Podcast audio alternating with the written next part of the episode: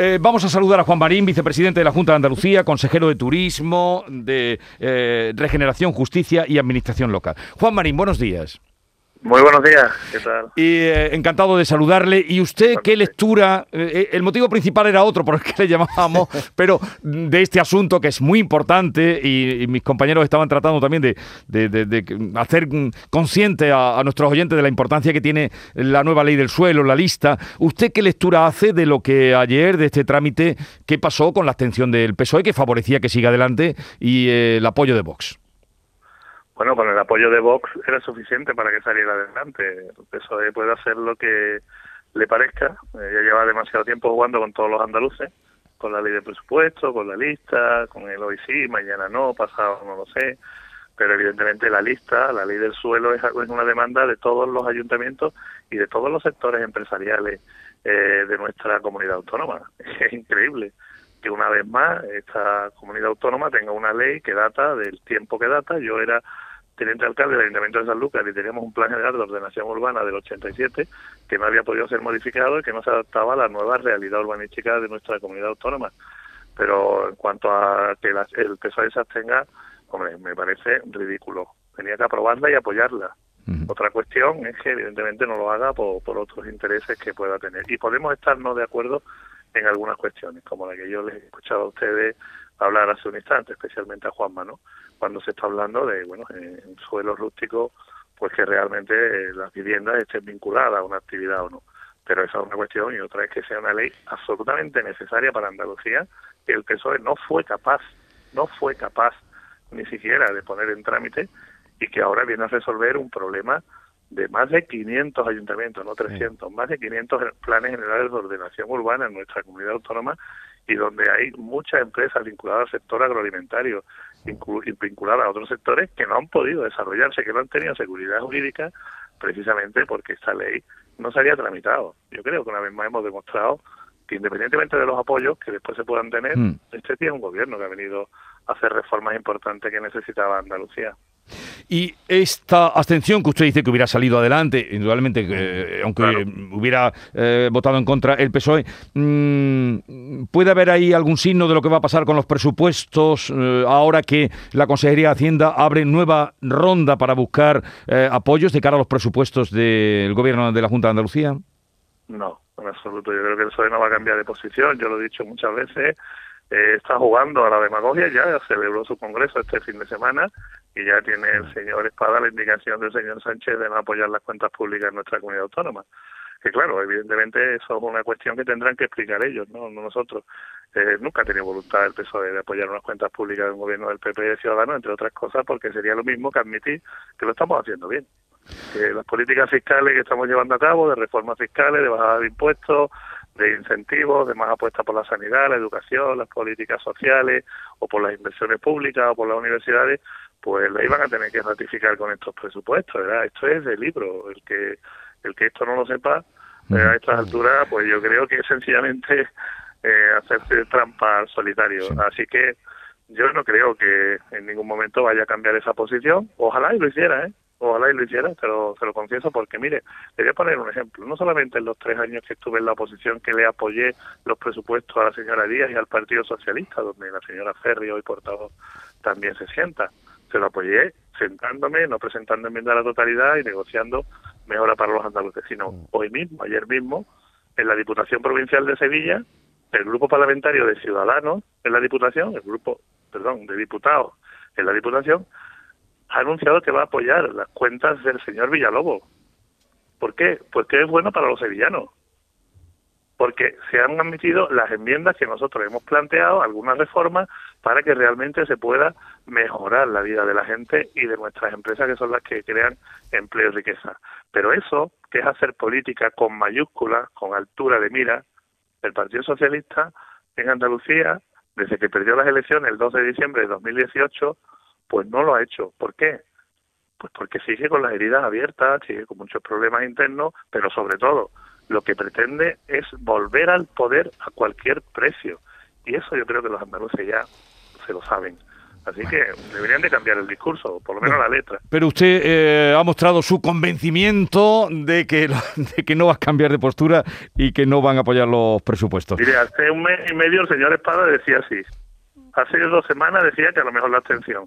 Y este fin de semana ha dicho que no no sé, a ver quién al final lleva la razón. Pero esto, pero esto supondría que, que, esto supondría, señor Marín, que vamos a elecciones.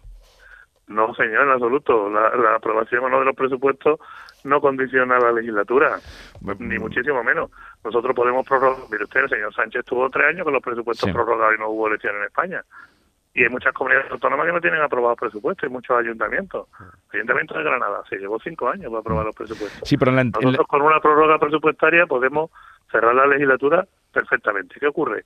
Que si aprobamos los presupuestos y podemos darle incorporación a la tramitación de los fondos europeos, que es donde va a estar la dificultad si no hay presupuesto, que va a ser más complicado, pues muchísimo mejor porque verdaderamente estaremos haciendo un trabajo en el año 2022 desplegando unos fondos con mucha más facilidad para que le lleguen a los andaluces, a los sectores productivos y generemos empleo y que sí sea verdaderamente un año donde podamos aprovechar esos, esos fondos que nos llegan de Europa para la recuperación económica. Pero si el Partido Socialista sigue empeñado en bloquear al gobierno, como hizo ya en enero del 2019, cuando antes de que el señor Moreno Bonilla fuera designado presidente o nombrado presidente del Parlamento, ya lo rodeó por cuestiones ideológicas, pues evidentemente no habrá posibilidad. Y si Vox sigue empeñado en seguir recortando derechos fundamentales a los ciudadanos en Andalucía y para eso pues provoca eh, una enmienda a la totalidad y un no a los presupuestos y eh, cree que con eso va a forzar elecciones anticipadas porque a ellos les va mejor en las urnas, en este momento, según los sondeos, pues también se equivoca. Mm. Este gobierno va a agotar la legislatura, esa es nuestra voluntad.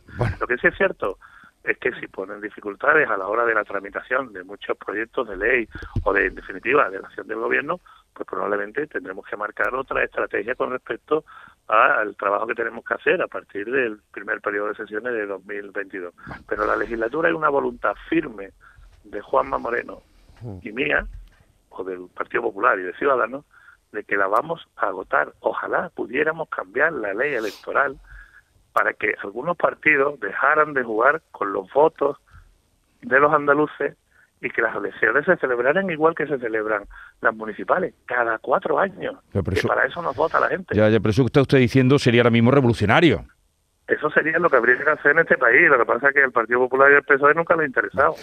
Eh, a ver, eh, ahora por su vertiente como consejero de turismo, hoy se inaugura en Sevilla la Cumbre Internacional de Innovación Turística. ¿Dónde hay que innovar? ¿Qué hay que innovar en el turismo? Se está innovando en el turismo. Yo creo que esa es la buena noticia. Y afortunadamente hay muchas empresas tecnológicas en Andalucía que llevan tiempo haciéndolo. Yo creo que el turismo sin duda ha demostrado que es un sector estratégico, un sector que genera mucha actividad económica, mucho empleo, mucha riqueza en toda nuestra comunidad autónoma, pero sobre todo en un país como España, eh, que siempre ha mirado al turismo un poco de perfil y el turismo hay que mirarlo directamente a la cara a nuestros empresarios y explicarles que es necesario innovar. En el ámbito de las nuevas tecnologías, los desarrollos tecnológicos están permitiendo una aportación, un incremento a nuestro Producto Interior Bruto, que es un valor añadido al que no podemos renunciar. Y afortunadamente, como le decía, hay muchísimas empresas andaluzas que han apostado por la innovación dentro del sector turístico.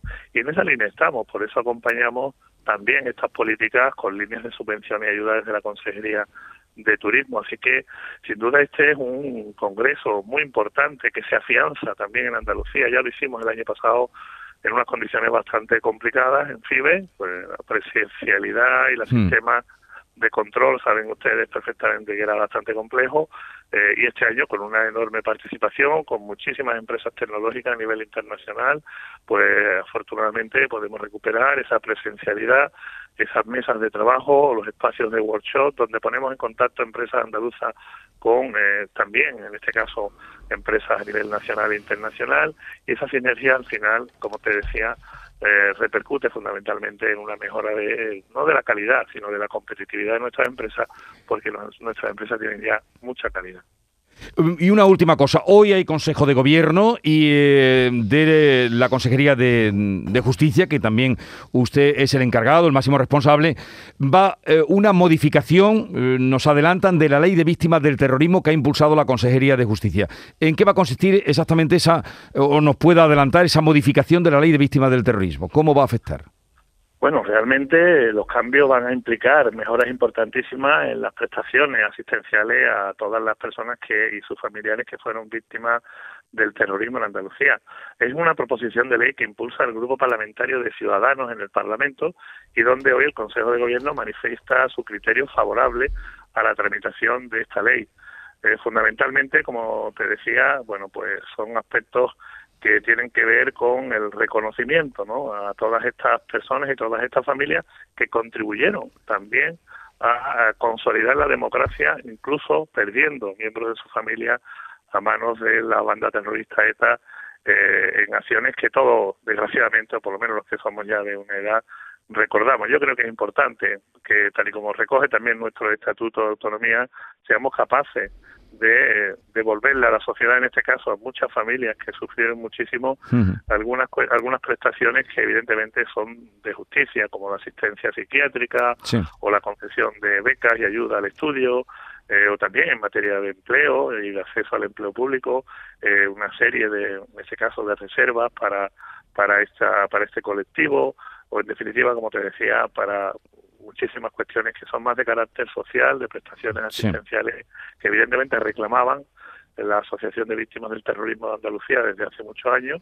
Y en ese caso pues el grupo parlamentario que tengo el honor de, presidir en Andalucía pues tramitó eh, registró en el Parlamento de Andalucía esta proposición de ley y hoy el gobierno andaluz eh, lo que hace es eh, darle digamos viabilidad para que se pueda en este caso debatir con el voto favorable del gobierno andaluz bueno, pues Juan Marín, vicepresidente de la Junta de Andalucía, gracias por estar con nosotros. Un saludo y buenos días. Muy buenos días, muchísimas gracias. Adiós.